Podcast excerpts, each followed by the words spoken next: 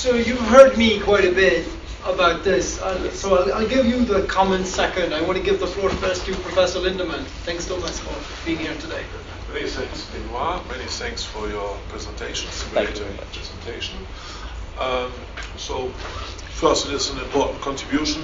You introduced uh, so a third actor, so-called international audience. Uh, I think it's also an important contribution because you introduced the concept of uh, kind of morality. Uh, you need to defend in international relations a kind of moral reputation. And then it is based, you were quite modest. Uh, you are you have an important empirical material. You uh, use interview, and it is a very rich uh, material. Um, so uh, empirically, theoretically, your study is grounded. So I only have four points, uh, but it's for discussion. Of course, I'm a discussion.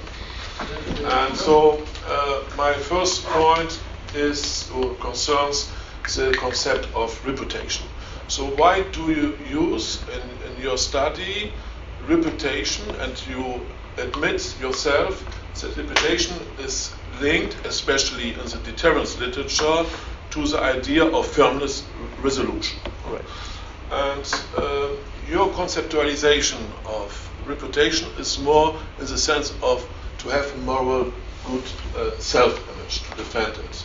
Um, uh, and let us say defend it international audience.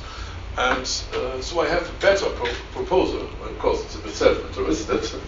uh, we have worked quite a lot in recognition literature, so I have myself uh, written uh, about the course of war, uh, recognition.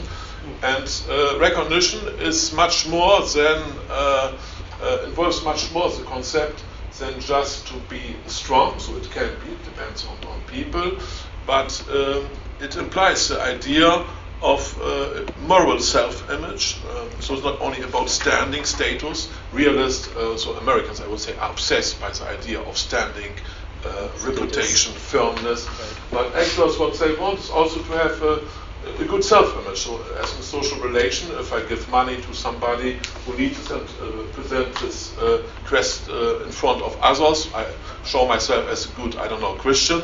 Uh, this is also um, uh, very common in, in, social relations, and this is quite well, uh, in recognition literature, can also use uh, as theoretical sources. Erving Goffman, of course, uh, Axel Honneth. Um, so I would uh, advise to engage with uh, this kind of uh, literature for, for the concept. I, so it fits quite well. I have also uh, one of my PhD students, uh, Franka Löwner, I don't know whether she worked about the Moroccan crisis, so 1905 and, and uh, 11, and uh, she showed a bit like you that uh, it was a kind of uh, fear, not of physical destruction, but it was a fear for uh, German decision makers to be a bad guy that uh, restricted their strategic interaction during the both crises. So the outcome of, of both crises were, were was peaceful because German decision makers feared to be stigmatized by international community. Unfortunately, this fear was much less important in 1914 because there was a Sarajevo assassination. And this was uh, giving more legitimacy to uh, a brinkmanship policy. So uh, it fits perfectly well, I would say. So I would engage with Franka. I'll ask you about yeah. because she has yes. um, uh, so. So it's uh, the same with deterrence and, and also right. moral deterrence. You can say. Yeah? So right. kind is uh, very interesting. So the second point is uh, so the concept of international audience. And, and again, I have uh, many problems with it. Huh? So who exactly is international audience? So in your empirical studies, you are referring to the United States so as an international. So at least there seems to be significant others. So people with some value, some power. And again, so sorry to say it, recognition literature is important in the sense that uh, actors do not seek only recon- uh, do not seek recognition from so-called minor actors considered as less valued. So, uh, but they often try uh, to strive for recognition for people with value. So in this case, with power, with moral reputation. So I think it's not true that you seek a good uh, image um, uh, in every situation. So you can, if you despise uh, people, let us say Israel. Okay, so I will not now uh, engage in politics, but Israel uh, for the neighbors, come on, they are not important for us. Uh, so we do not need recognition from Hamas or from uh, I don't know whoever they they are. So uh, I will not say, but the United States. They give us recognition. So uh, this is uh, moral. Uh, this is what matters. Uh, and uh, so international audience is not, uh, for me, a good notion. In sense, it is dissimulating the power structure. Who can label good, bad behavior? This is basically a, question of power. And if your thesis would be right, the world would be much better.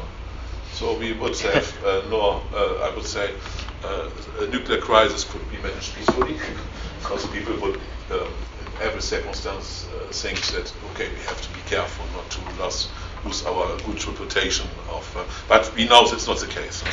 Uh, that so I would spell out more this idea of international audience, and I would prefer something like significant others. Uh, so from uh, George Herbert Mead, introducing the idea that uh, you seek often recognition from, I don't know, who is significant, so people who are powerful for, for your life. It can also domestic audiences, also other audiences. So, so political leaders want to be elected, I would say, in the first place. Want to, uh, so let us uh, take, or they want to be legitimated. Let's take North Korean leaders. They do not care about international orders. I'm not sure also whether the Chinese leaders do care uh, a lot. Uh, so this kind of question about international audience, I think, can be better addressed with uh, the question of recognition circles. It's a different kind of not uh, not uh, seek recognition for everyone. So this is uh, uh, a second one, and a third point, quite connected to it, is to maybe to take a look what are exactly the, the motivation, what are the logics behind the quest of uh, now uh, good self-image or to, to, of recognition. Sorry, no? so you can have a strategic logic, uh, in your paper, it seems that it's more strategic logic. Huh? Right. They want to be accepted as uh, respectable nuclear responsible powers. So it's a kind of security. It's better to be judged a bit uh, uh, stable than uh, to be judged as uh, somebody uh, a bit, especially in this period. Huh? Right. but um, I would add again, recognition literature shows that there can be emotional needs, even decision makers uh, politically responsible. They try, uh, they, sometimes they strive for recognition for good self-image also uh, because you feel good if you are well judged by community, if you get, I don't know, a Nobel Prize for Peace because you pacified North Korea, like Trump would be happy. Yes. Uh, so it's kind of emotional uh, uh, and again, so in historical cases, I have seen for World War One this emotional dynamics of, uh, of recognition was important for World War One, for the Balkan crisis. So I would not take it out, even if I, if I know that political scientists generally they like to think about strategy, so strategic instrumentality. So it's uh, also even Bourdieu literature, uh, so uh, interest, self-interest literature. Right. So, but emotional dynamics is uh, could be also important. Then another, the last uh, point concerns uh, uh, the problem of generalization of your argument. you say that your case is representative. Okay, this is a good thing huh? because we have only one umbrella. That's good for the world. Uh, umbrella, so we have chosen the, the case basically. Uh, but uh, again, so I have some data about, for example, economic sanctions and international crisis, and I observed quite the contrary that economic sanctions uh, and symbolic sanctions uh, normally fail to appease, uh, uh, so take Russia now. It's not nuclear crisis, I agree, but normally they fail. why they fail? So I would say that quite often the target or the decision makers, they do not care often for international audience, but they say, okay, if we are evilized in international relations, uh, that means that uh, I can justify a special regime. So I can be you mean treated as evil? Yeah, uh, okay. as treated as evil. I can even I present I'm treated as evil because people are jealous and so on. Uh, so we have this case with Iran, with North Korea. So you can tell people if you control information, you can tell people that uh, you are hatred not because you you behave uh, badly but people are jealous you are so exceptional that and, and so on and so on huh? right. Uh, so uh, I would be um, uh, careful uh, to not to generalize over generalize uh, I would say the conditions there are conditions that probably uh, explain when Uh, quest for self-image uh, uh, for the good one is important as in your case. And I would say the first condition is that uh, the significant other, so the United States in this case, is uh, a responsible actor.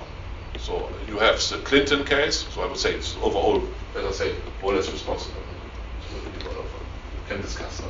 So comparisons, all is uh, now. Compared uh, to now, yes. Yeah, to, to Trump.